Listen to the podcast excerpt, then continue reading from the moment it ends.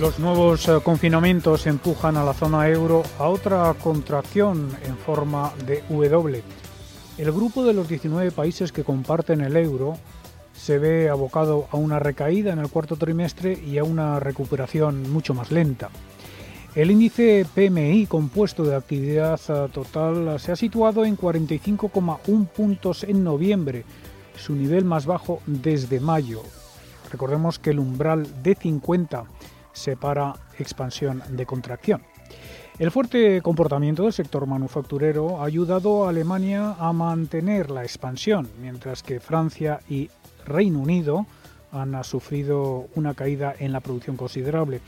Pese al empeoramiento de la actividad, las expectativas para los próximos 12 meses se han recuperado y los empresarios se muestran optimistas gracias a las noticias alentadoras sobre la vacuna. Gonzalo Lardíez, gestor senior de renta variable europea de Anbank. Como sucede con los terremotos, pues eh, habrá que ver eh, la estructura de la economía cómo ha quedado después de todo esto. No tenemos una visión todavía realista, pues porque todavía toda la economía está muy sustentada, pero eso ya lo iremos viendo en próximos meses. Desde luego, creo que desde el punto de vista sanitario, con todo lo que está saliendo en las últimas semanas, quizás lo peor eh, haya quedado atrás, pero la orilla se ve, parece que está cerca, pero no estamos todavía en una situación normalizada ni muchísimo menos. En España las eh, ventas del sector servicios han moderado su caída anual en septiembre hasta el 12,7%, según datos del Instituto Nacional de Estadística. Con el descenso de septiembre, los servicios ya encadenan siete meses consecutivos de retrocesos interanuales como consecuencia del impacto de la pandemia. Los sectores más afectados por esta crisis siguen siendo los relacionados con el turismo. Y el sector del motor eh, recibe un nuevo, un nuevo empujón por parte del Gobierno. Recibirá 10.000 millones de euros de los fondos europeos para reactivar esta industria. Supone el 14% del presupuesto de Next Generation EU para los próximos tres años. Reyes Maroto, ministra de Industria. Nuestra prioridad y así lo hemos trasladado en la mesa de automoción, es desarrollar un ecosistema de movilidad sostenible inteligente, segura y conectada y para ello les anuncio que vamos a destinar en torno a 10.000 millones de euros del nuevo eh, programa el Next Generation EU.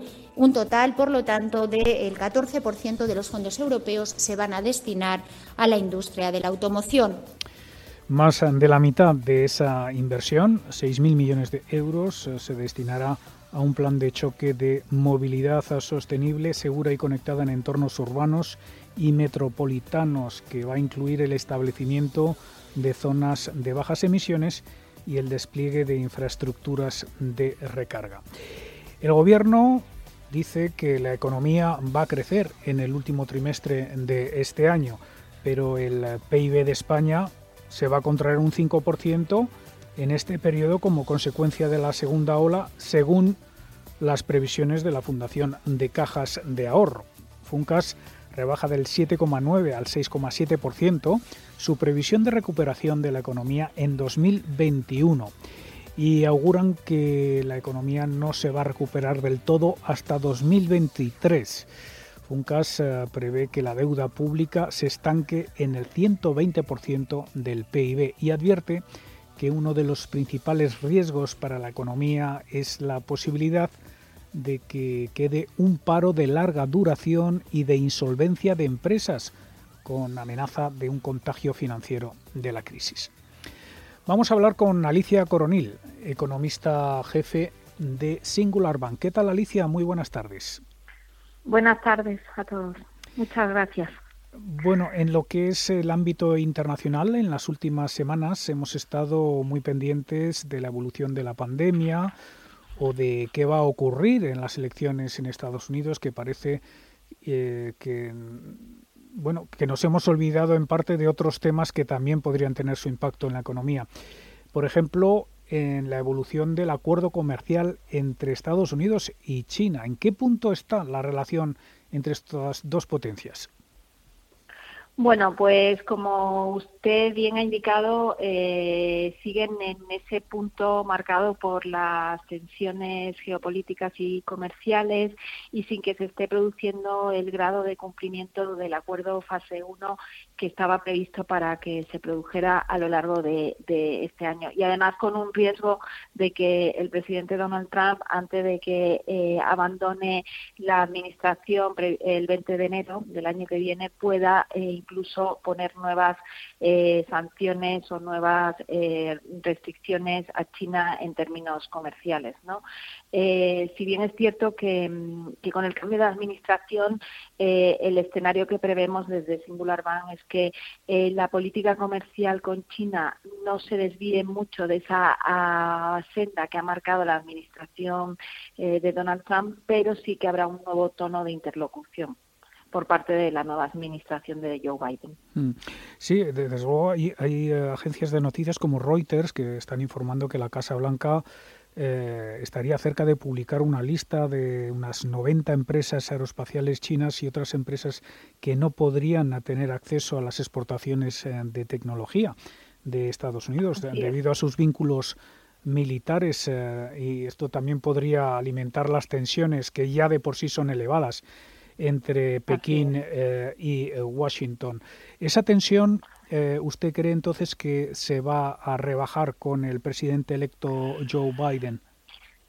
Bueno, yo creo que se va a rebajar el tono, la interlocución, pero evidentemente yo creo que la pandemia va a acelerar una tendencia que ya existía, que era el, el progresivo desplazamiento del poder económico del mundo hacia la región de Asia-Pacífico, ¿no? Con China liderando ese movimiento y eh, preveyéndose que en 2030 se pueda convertir en la primera potencia en términos económicos, ¿no? A nivel eh, mundial y que realmente sí que estamos viviendo una especie de, guerra fría donde evidentemente hay aspectos que van más allá de la, de la política comercial o la política económica, sino que van en cuanto a quién mantiene el, liderazgo en algo que usted mencionado que es clave, que es todo lo que está relacionado con las tecnologías, tanto el despliegue del 5G, usos militares, pero también en cuál es la tecnología que se va a imponer en muchos ámbitos de las infraestructuras que se están desarrollando o se van a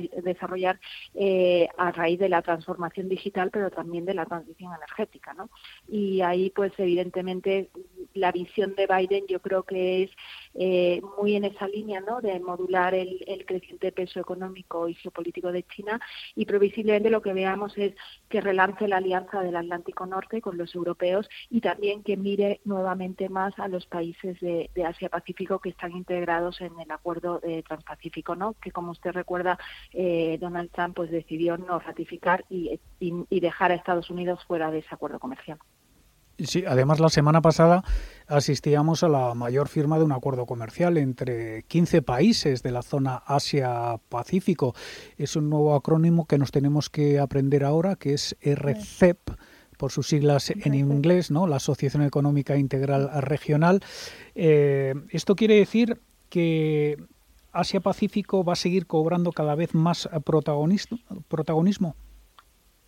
Efectivamente, porque ya no solamente era una región que mostraba un mayor dinamismo económico en sus últimos 40 años de historia de crecimiento, sino también mayor resiliencia ante las crisis globales.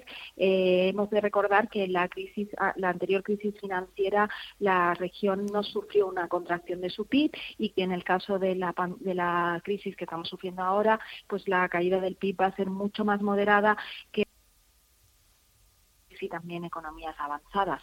Con lo cual, efectivamente, es un bloque comercial que surge, que tiene eh, como peso económico el 30% de la población y del PIB mundial, el 26% de la cuota de comercio eh, global y evidentemente esto es un cambio, pero también tiene para mí eh, un mensaje positivo que esas, esas incertidumbres que teníamos en torno al proceso de globalización ¿no? y que asistíamos a una reducción de su ritmo podría haberse relanzado gracias a, este acuerdo y que también surge una oportunidad eh, para Europa eh, si sabemos hacer bien las cosas y también eh, diseñamos una estrategia común como bloque económico para abrir nuevas oportunidades de mercado para nuestras empresas, ¿no? dado que hay, hay un peso creciente económico y también una clase media que va a seguir creciendo con mayor poder adquisitivo.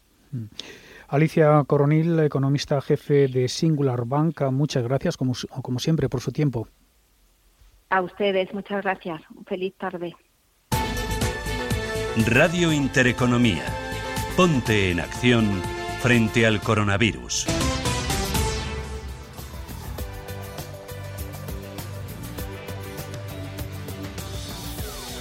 Repasamos ya la actualidad de la COVID-19 con ah, Mireia Calderón.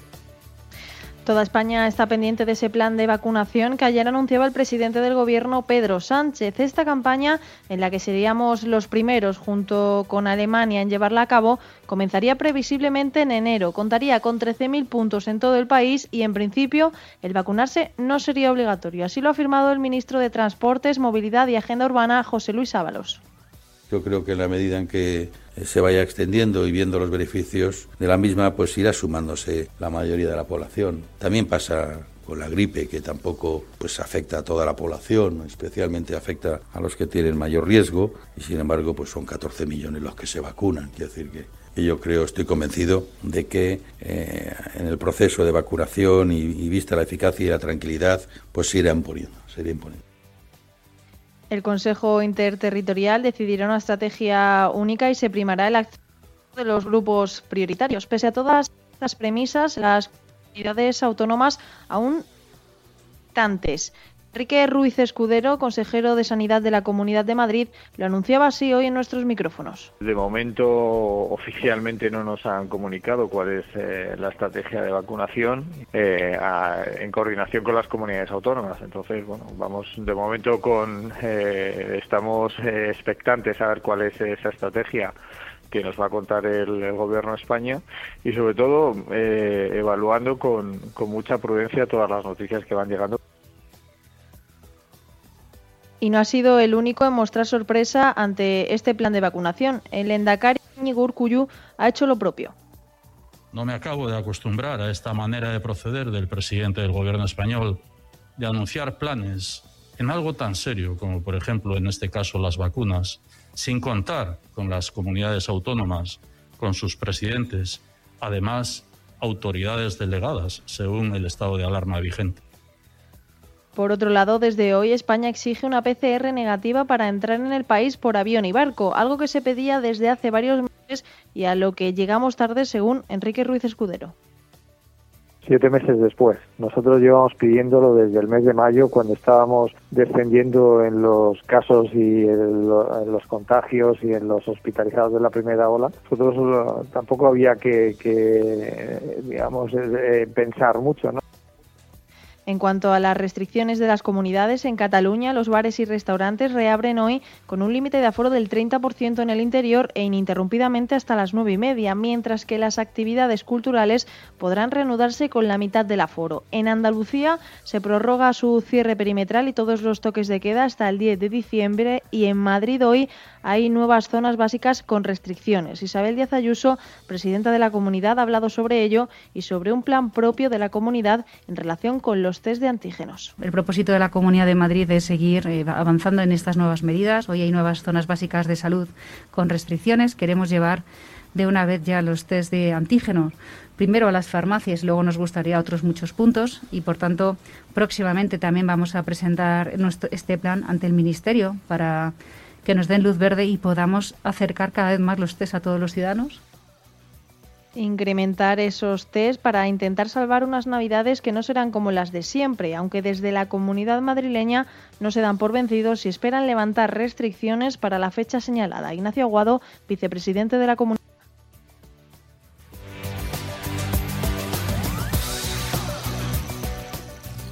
El COVID-19 también ah, va a cambiar el mercado de la vivienda en España. Al menos así lo piensa el presidente de ASBAL, la Asociación de Propietarios de Vivienda en Alquiler. y es director de ONU Habitat, Joan Clos.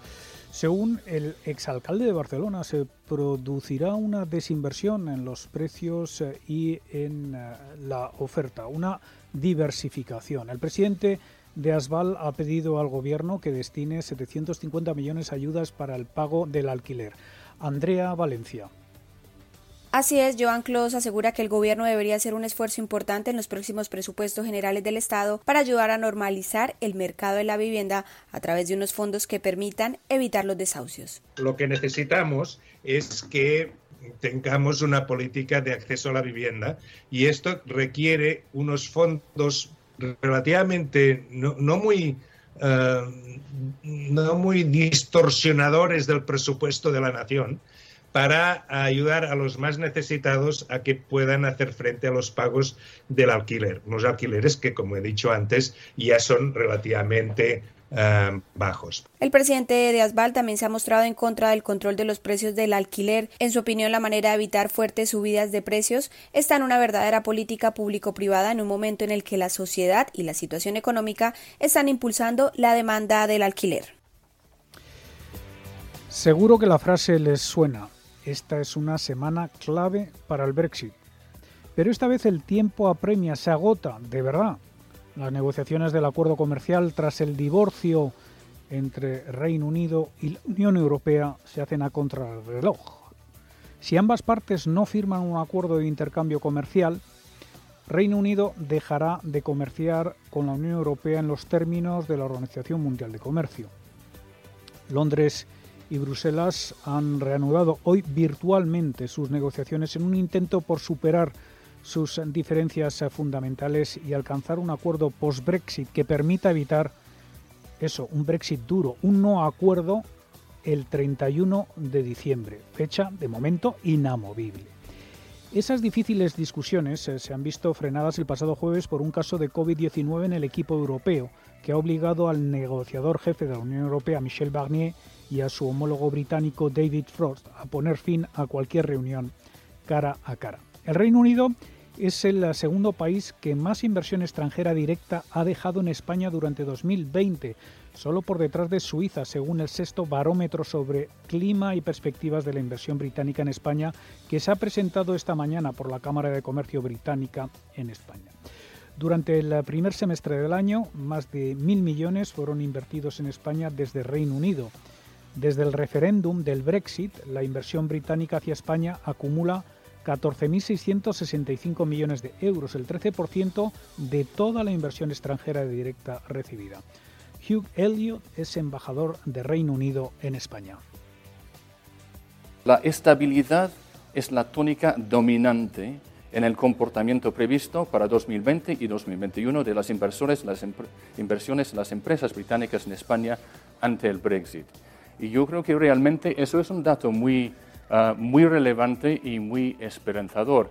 Es como si el sector privado has, factored in, ah, por así decirlo, ah, la realidad de nuestra salida de la Unión Europea. Luis Pardo, presidente de la Cámara de Comercio Británica en España, asegura que es necesaria mayor inversión en I+D y mayor certidumbre jurídica. Se requiere una mayor inversión de innovación que atraiga la inversión extranjera. La inversión en innovación es uno de los principales parámetros que las empresas británicas miran a la hora de elegir los países donde invertir. Segundo, mayor certidumbre en la información sobre las nuevas condiciones para hacer negocios con el Reino Unido. Los sectores eh, que más dinero han recibido son energía, telecomunicaciones, tabaco y fabricación de hierro y acero. Así pues, muy pendientes de estas negociaciones entre Reino Unido y la Unión Europea esta semana, según el eh, primer ministro irlandés, eh, un acuerdo podría eh, ser posible en cuestión de días.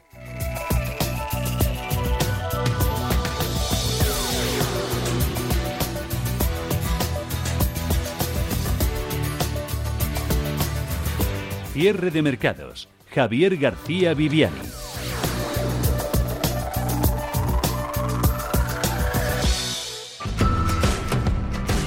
Cierre de mercados.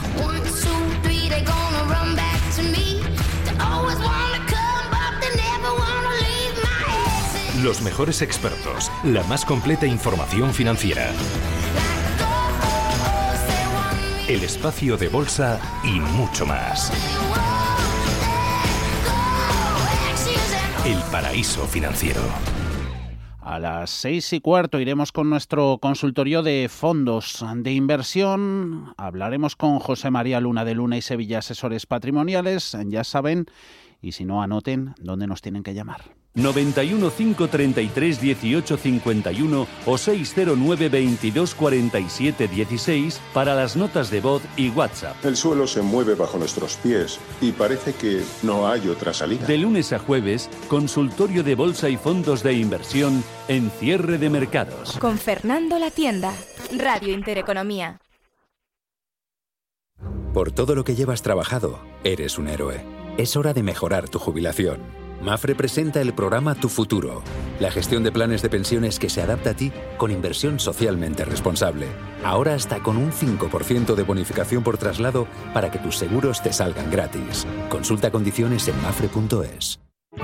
Bontobel Asset Management. Calidad suiza con el objetivo de obtener rendimientos superiores a largo plazo. En Bontobel Asset Management siempre estamos a la vanguardia de las inversiones activas en bonos y acciones. Para más información, entre en nuestra página web bontobel.com barra am. Bontobel Asset Management, su especialista global en fondos de inversión. Si mantienes la cabeza en su sitio, cuando a tu alrededor todos la pierden, si crees en ti mismo cuando otros dudan, el mundo del trading es tuyo. Trading 24 horas, un sinfín de oportunidades. Cuando ves la oportunidad, IG. Todas las operaciones conllevan riesgo. 76% de las cuentas de inversores minoristas pierden dinero en la negociación de CFD con este proveedor. Debe considerar si comprende el funcionamiento de los CFD y si puede permitirse asumir un riesgo elevado de perder su dinero. ¿Te han traído un jamón? Un jamón no. Un jamón legado ibérico de El Pozo. Delicioso. Intenso. Un jamón de veteado y brillo generoso con matices a frutos secos. Este sí que sabe. Legado ibérico de El Pozo. Siempre sale. Bueno, no. Buenísimo. Y si lo prefieres ya lo tienes cortado en lascas. Invierte en acciones al contado de todo el mundo, sin comisiones, así de simple. Infórmate en xtb.es y abre tu cuenta 100% online en tan solo 15 minutos. Riesgo 6 de 6. Este número es indicativo del riesgo del producto, siendo 1 indicativo del menor riesgo y 6 del mayor riesgo. ¿Qué tal con la que está cayendo?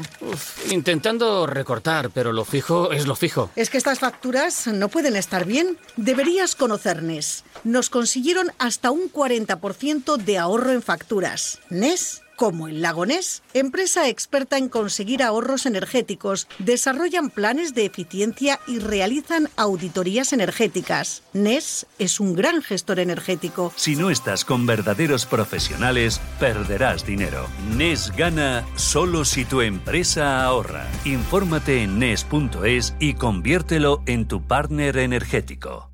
¿Estás buscando un broker para operar en el mercado americano? eBroker te ofrece futuros y opciones de CME Group, con tiempo real gratuito, garantías intradía y comisiones muy competitivas. eBroker.es.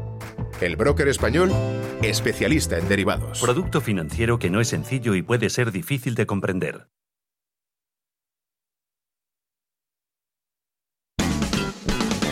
En Radio Intereconomía, los mejores expertos la más completa información financiera, los datos de la jornada. El espacio de bolsa al momento. Cierre de mercados. El paraíso financiero.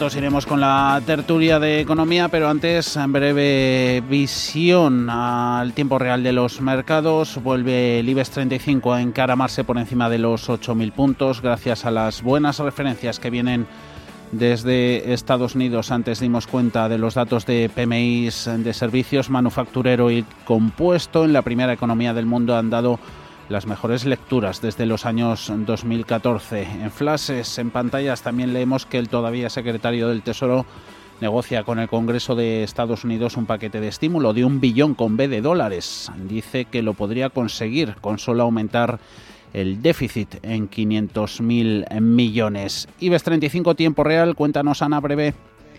Pues recupera esos 8.000 puntos, exactamente los 8.004 puntos con avances ya del 0,33%. En Europa el índice que más sube es la Bolsa de Milán, acelera esas ganancias hasta el 0,49% y la que perdía, la única en negativo, la de Reino Unido, pierde ya tan solo un 0,10%. Le echamos un vistazo al selectivo por dentro, sigue en ese primer puesto Repsol, que acelera esas ganancias ya del 7,8% en los 8,33 euros. Le siguen las turísticas IAG con avances de del 5,7% y Meliá del 5,2%.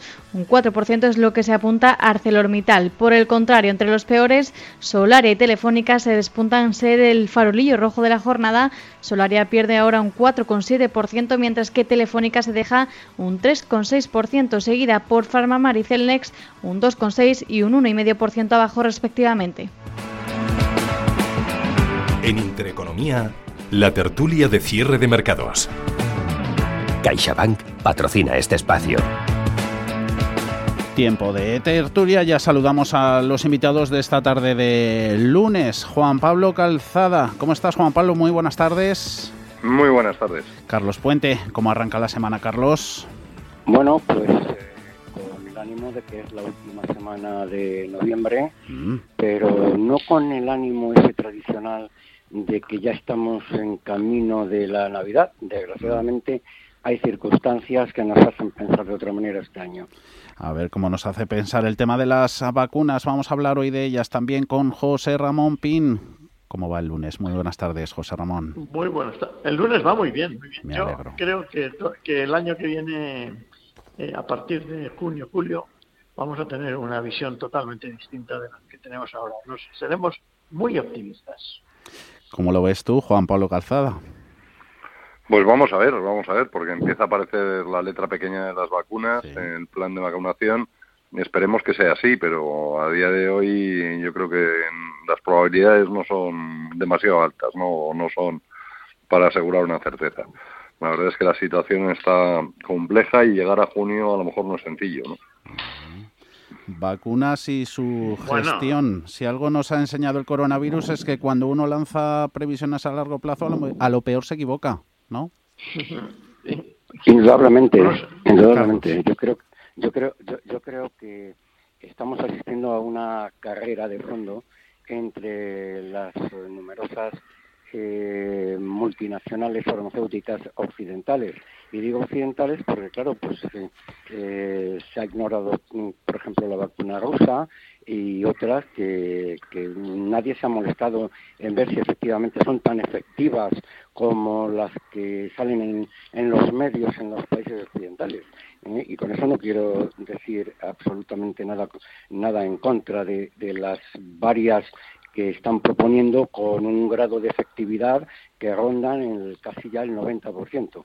Pero eso es una cosa, otra cosa distinta es que sí salen las vacunas e incluso las cifras de que la Unión Europea cada vez compra más millones de vacunas, pero resulta resulta que es que yo todavía no, he escuchado quién va a aglutinar, quién va a coordinar todo este tipo de actividad farmacosanitaria eh, en Europa que debería ser coordinada también, no solamente a nivel de, Estado miembro, sino a nivel de la Unión Europea. Sobre todo porque es que eh, eh, no será por falta de agencias, de agencias europeas que tiene, que tiene la Unión, o sea, porque hay agencias para todo, y también incluida la Agencia Europea del Medicamento, aquella que se estableció originariamente en, en Londres, y, y yo creo que esto se debería coordinar porque vamos a ver al final, insisto, qué es lo que se va a imponer una vacuna u otra, o le van a preguntar al, al, paciente, oiga, ¿usted qué vacuna prefiere? Como el que va a comprar un coche. No, hombre, no parece serio esto. Y como acaba de decir Juan Pablo,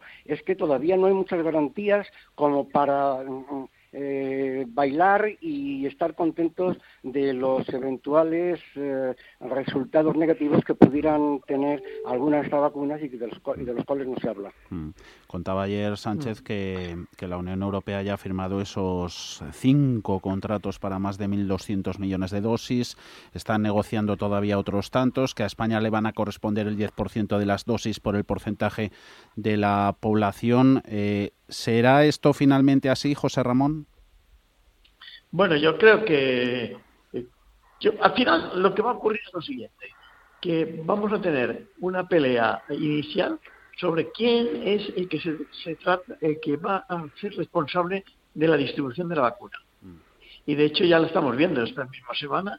Ha habido el, el, el Urcullo, incluso la presidenta de Madrid, que le ha mandado una carta al señor Sánchez diciéndole que ellos son capaces de distribuir la vacuna. y, por otra parte, eh, como decía muy bien Carlos, eh, esto tiene también una influencia europea. De manera que, en mi opinión, vamos a tener un pequeño problema de descoordinación y de incertidumbre eh, estos primeros dos meses y luego, pues como pasa siempre, la administración sanitaria, independientemente de quién se lo diga, va a distribuir la vacuna, nos vamos a, vacunar casi todos y en junio estaremos todos eh, sin mascarilla, que ese es el, tema más importante. Mascarilla, por cierto, a la que hoy el, el Supremo ha avalado su uso obligatorio, el que fue impuesto por el Ministerio de Sanidad el pasado el pasado mes de mayo. Eh, mucho se está contando hoy, ¿no, Juan Pablo? Que, que, para las buenas noticias como la vacunación el responsable sí va a ser el Estado, eh, que así el gobierno de Pedro Sánchez se puede apuntar el tanto, que ya para las malas noticias, ya para eso están las comunidades autónomas en las que se sigue derivando las decisiones sobre confinamientos y medidas restrictivas. Sí, bueno, es una cosa un poco sorprendente la de este gobierno, ¿no? Es como el Guadiana, a veces está y a veces no está. Cuando tenía que haber coordinado unas medidas comunes, razonables y efectivas, no ha sido capaz. Ahora tenemos aquí en España un ejemplo de cómo se está haciendo bien y no se está aplicando al resto. Pero bueno, cuando viene, eh, bueno, pues eso implica trabajo de ellos y conocimiento, en fin, unas cosas que a lo mejor no están a su alcance en cambio, decir que te van a regalar vacunas de la Unión Europea y que tú ya te encargas y que las has traído tú, pues parece que les resulta más, sencillo, ¿no? Y entonces ahí sí se han puesto en la cabeza de la manifestación diciendo que ellos aseguran el plan, que somos el país primero en tener un plan, o sea, eh, ¿de qué estamos hablando? O sea, el presumir de que eres el primero que tienes o no tienes un plan es una estupidez. O sea, lo que sí que tiene sentido es que seas el primero en ejecutarlo, eso sí que puedes presumir, o de ejecutarlo bien pero de decir que eres el primero que, que tienes un plan, que, ya hemos visto en la calidad de los planes de este gobierno, en, lo que puede implicar, bueno, eh, a mí me parece absolutamente asombroso y este gobierno, pues, el más innoble o inmoral que he visto en mi vida. Para cuando vienen bien dadas aparecen ellos y en cuanto aparecen un poco mal dadas desaparecen, ¿no? Porque todavía yo sigo asombrado de, las vacaciones tan magníficas que se tomaron, mientras aquí estábamos en una escalada que nos ha llevado a eh, tener un hundimiento del Producto Interior Bruto en el último trimestre del año, que vamos a ver la gravedad de, dicho hundimiento, no solo en España, también en Europa. Y ahora vienen y nos van a salvar con las vacunas, que también no sabemos ni cuál vacuna es ni cuál no, no va a ser, a quién vamos a pinchar, qué vacuna, bueno, en fin, hay muchísimas cosas por ahí sueltas, pero sí, el gobierno dice que esta, esta que la paga Europa, esta ronda que la paga Europa nos lo invita a él, ¿no? Bueno, el, el, el, tema de, Carlos, luego la, distribución, el tema de distribución, yo insisto en que debería ser algo así como los fondos estructurales. Es decir, por una parte lo va a recibir el, eh, el, gobierno central y después eh, se hará llegar a las comunidades autónomas. Pero tiene que haber una coordinación y, y, desde mi punto de vista yo creo que es que tiene que haber también un control ex post, es decir, después de que se haya ejercido, porque si no se lleva un control va a ser un auténtico desastre. Y luego, por otra parte, una cosa es mm, eh, inyectar a los pacientes para prevenirles de que contraigan la enfermedad y otra cosa también distinta y de la que no se habla en absoluto es a ver a qué sectores eh, a qué sectores qué sectores van a ser prioritarios eh, para que la economía no enferme más de lo que ya está porque aquí se dice bueno prioridad prioridad a los mayores, a los de las que están en las residencias y a los y, a los médicos y enfermeros los que tengan. Bueno, pero es que también hay sectores estratégicos, económicos, que como pinchen, ¿eh? Y no me refiero a la vacuna, como pinchen, ¿eh? es que al final es que nos vamos a ir al garete, o sea, vamos a estar todavía peor de lo que ya estamos. Y, yo mm, de verdad que temo mucho que esa decisión sea capaz de tomarla el gobierno, el gobierno central, porque hasta ahora nos han demostrado la inutilidad de, de sus componentes. Es que ningún ministro se salva. Me parece a mí que estamos en, en, manos de incompetentes en todos los órdenes. Antes pensábamos que solamente era en, en, el plano de la toma de decisiones económicas, pero es que también nos han demostrado que han sido incompetentes en el plano de tratar la pandemia, como lo hemos visto reiteradamente desde que ha aparecido, y son incapaces de coordinar los medios a los fines, que es la primera lección que, que aprende un estudiante de economía. José Ramón. Oye, pero, pero yo creo eh, que todo esto se podía resolver un poco eh, eh, montando lo que sí que, lo que nunca hubo, y sí tuvo que haber, que era un comité de expertos, de expertos, expertos con, totales, o sea, expertos sanitarios, por supuesto. Que Dios nos libre. No, no, no porque, porque si, si el gobierno tiene que tomar las decisiones, tomará decisiones políticas si hay un comité de expertos que en el que puede haber gente propuesta por la no, no ha existido nunca. Ese, comité bueno, no, no, por eso no ha existido. Esta mañana yo estaba hablando con una persona que me había preguntado, oye, ¿y tú por qué crees que en Madrid eh, hemos tenido, digamos, esa bajada de la, de la y, y, me han dicho que hay tres, tres razones. La primera es que siempre que la curva sube baja y por tanto si si fue la primera que subió pues probablemente es la primera que baja. La segunda es la responsabilidad de los ciudadanos que, que de hecho eh, yo ahora yo voy por Madrid y veo a todo el mundo con mascarilla y la gente se cuida o sea y la tercera es dice mira es que en el fondo en Madrid se ha aplicado aunque no lo digan los criterios de expertos sanitarios en lugar de, eh, de expertos políticos. Y, a pesar de que al principio la presidenta de la comunidad ha sido muy criticada y ha tenido incluso problemas, eh, digamos, de imagen pública, en estos momentos, dados los resultados, toda la gente está reconociendo que su decisión de mantener eh, los consejos, de mantenerse en los consejos de los expertos, pues, pues ha funcionado. Mm. Y esto es lo que tendría que hacer. Y, y, si en, en, esto ha funcionado, no digamos en cuanto a distribución, porque quién sabe cómo se tienen que distribuir esas, vacunas, cuáles son los mecanismos, por ejemplo, que hay una que necesita estar a menos 80 grados, otra que necesita otro tipo de ambiente. Por tanto, esos tienen que ser expertos en logística farmacéutica, fundamentalmente, y también expertos en, eh, digamos, sanidad eh, farmacéutica, porque, porque luego hay que colocársela a los, a los pacientes. Y algún que otro pedagogo para explicarle a la gente cómo se tiene que hacer esto y, y algún también algún tema económico, porque como decía, eso sí estoy de acuerdo con Carlos. A lo mejor hay que decir, bueno, mira, pues a los, por ejemplo, a, las fuerzas de seguridad del Estado, pues hay, a lo mejor hay que ponerse a seguido o a los o a la Guardia Civil, a, la, policía, o a lo mejor a los sectores transportistas. esenciales. Claro, a los transportistas. lo primero a los conductores de camiones. No vaya a ser que nos quedemos, que, que, no, a lo mejor no podemos transportar la, vacuna porque el conductor del camión eh, está confinado. Entonces, yo creo que una. Y además tienen que ser cuatro o cinco expertos, no muchos más. Eso sí, a lo mejor hay que consultarlos con las comunidades autónomas y que haya un, pequeño consenso, porque la verdad es que esta mañana Urcullo ya ha dicho que él tiene su plan y que por tanto el gobierno no le va a imponer su plan. Bueno, estamos así, pues ya veremos a dónde vamos ahí. y luego la aplicación... Está... digo que a lo mejor Orgullo está dispuesto...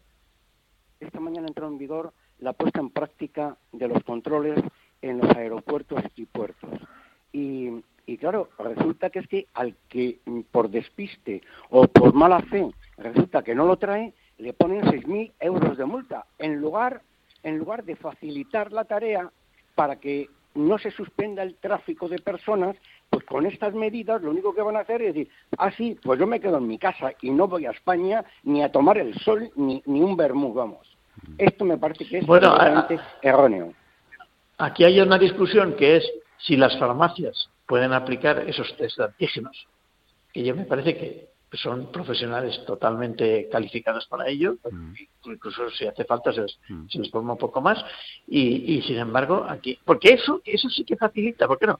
Ahora todo el mundo dice, me tengo que ir de viaje, tengo que ir a la clínica, no sé qué, en esa clínica me pueden dar el antígeno, no, es el PCR, no, es el, bueno, esto es un lío, y la mm. gente está un poco nerviosa con esos planes, y claro, más de un, más de un viaje se anula como dice Carlos. Pedagogía, es pedagogía, José Ramón, como dices, ¿no? Hay una política un poco extraña. Por ejemplo, Aeroflot no puede volar a Madrid. Causa, pues no se sabe. Vuela a Barcelona, pero a Madrid no. Ah. Juan Pablo. Y eso es el gobierno. Sí, bueno, vamos a ver. Esta es solo una de, de las muchas que tenemos por delante, ¿no? Porque otro de los temas que nos habéis adelantado para tratar, que es como se va a gestionar el fondo de reestructuración, pues ahora mismo está en el aire, ¿no? Y es otro de, los sitios o de los trozos de suelo donde se apoya toda la acción del gobierno. Ya, ya, ha pasado más de un mes desde el anuncio y sigue todo mar de dudas, interrogantes, protocolo a seguir, reparto de las pues ayudas, se meten por medio las consultoras también para que propongan temas. Sí.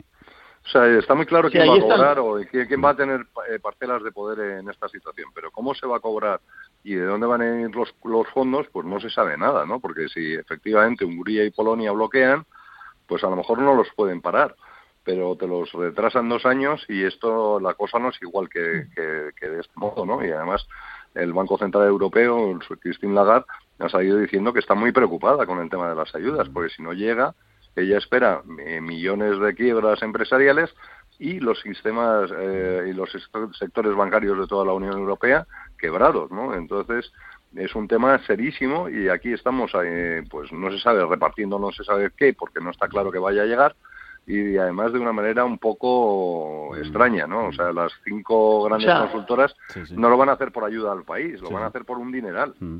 ¿Y, y teméis, eh, José Ramón, teméis ver un, un plan E 2.0?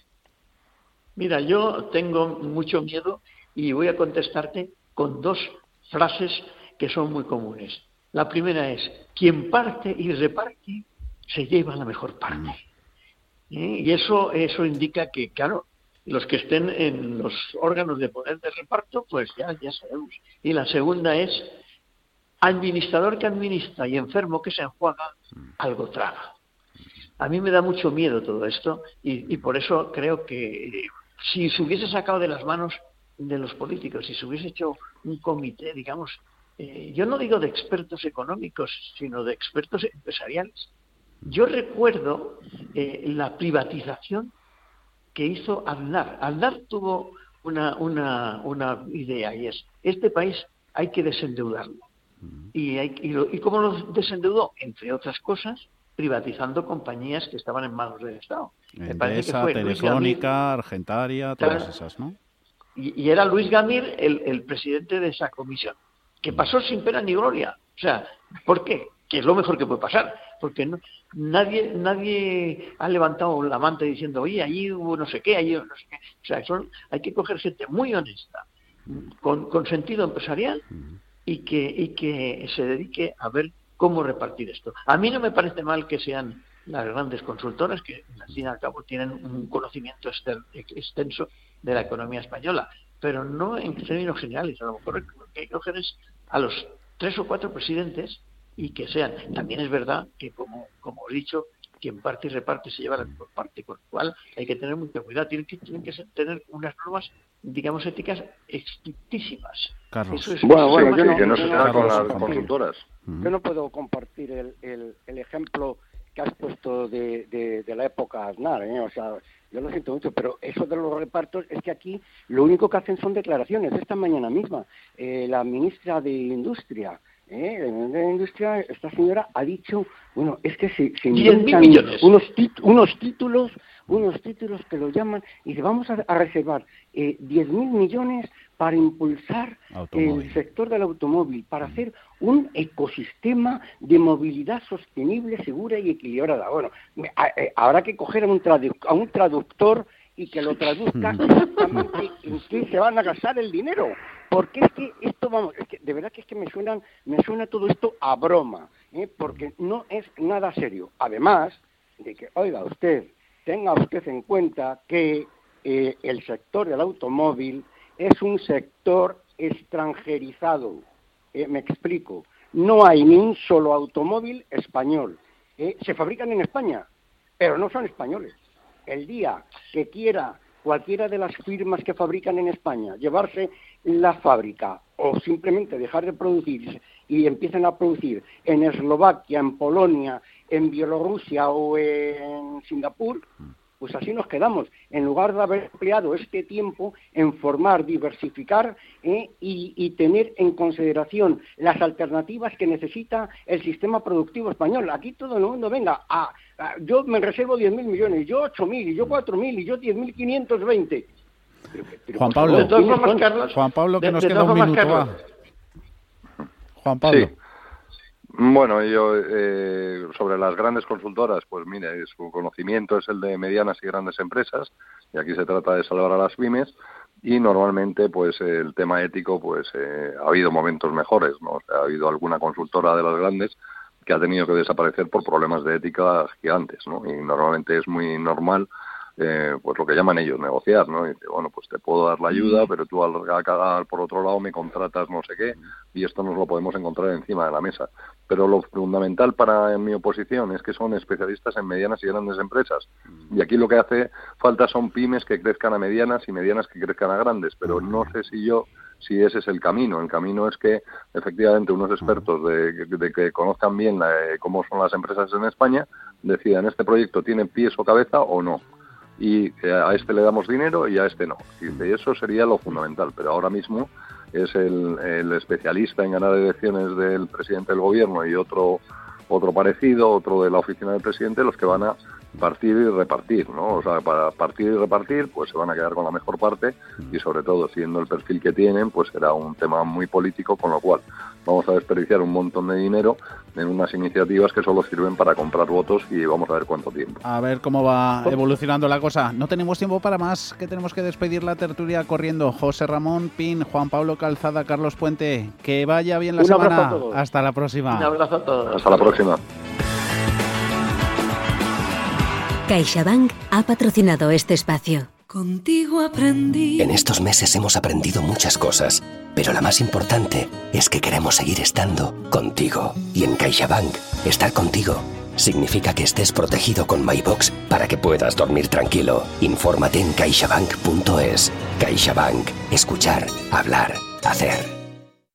EBN Banco, con el objetivo de ayudar a las empresas y pymes a rentabilizar sus excesos de tesorería, lanza el depósito sin empresa, con uno de los mejores tipos de interés del mercado. Deje de pagar por ser empresa. Ahora puede empezar a rentabilizar los excesos de tesorería. Más información en depósitosinicon.com o llamando al 91 828 0911.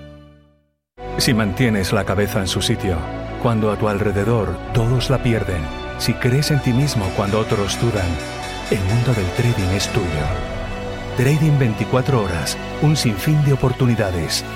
Cuando ves la oportunidad, IG. Todas las operaciones conllevan riesgo. 76% de las cuentas de inversores minoristas pierden dinero en la negociación de CFD con este proveedor. Debe considerar si comprende el funcionamiento de los CFD y si puede permitirse asumir un riesgo elevado de perder su dinero. Bontobel Asset Management. Calidad suiza con el objetivo de obtener rendimientos superiores a largo plazo. En Bontobel Asset Management siempre estamos a la vanguardia de las inversiones activas en bonos y acciones. Para más información, entre en nuestra página web bontobel.com barra am. Bontobel Asset Management, su especialista global en fondos de inversión. Nuestro vino nace donde el frío encoge los huesos y se vendimia cuando el sol abrasa la piel. Definitivamente hay que ser un romántico para cultivar en la zona más alta y dura de la ribera del Duero a más de mil metros de altura. Bardos, el vino de los últimos románticos. ¿Necesita a alguien que le ayude a seleccionar los fondos adecuados de acuerdo al momento en el que se encuentra el mercado? ¿Se siente desbordado ante la abrumadora oferta de fondos de inversión? ¿No sabe cómo gestionar la gran cantidad de información financiera disponible? Los analistas de Arquia Profim Banca Privada le ayudarán a ordenar la información para escoger los mejores fondos en cada momento, porque nuestro mejor activo es la confianza de nuestros clientes. Arquia Profim Banca Privada. Si estás pensando en cambiar tu hipoteca de banco, entra en cuchabank.es y consulta las condiciones de nuestra hipoteca fija, variable e hipoteca joven. Cuchabank, tu nuevo banco.